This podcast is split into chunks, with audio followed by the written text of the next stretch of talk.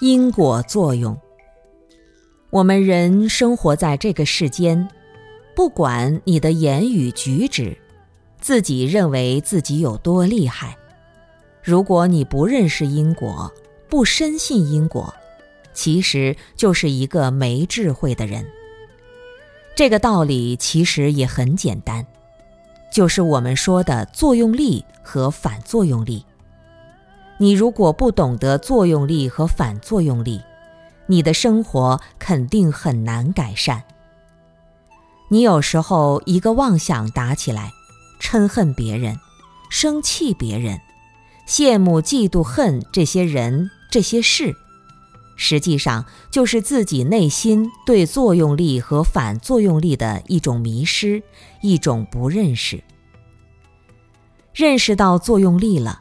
那么你每天都对自己都要好一点，你不要让自己那么生气，让自己那么纠结，让自己那么想不开，让自己什么都要依赖别人。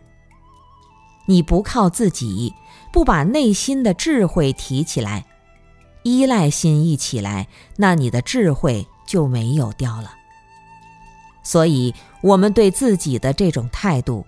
所有的一切身心行为，关键看有没有让自己明白这种作用力。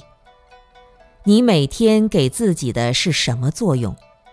我们在一个团体里面，或者道场里，或者在家里，或者在单位里面，你给这个家、给这个国家、给这个社会、给这个团体，你给他注入进去的是什么力量？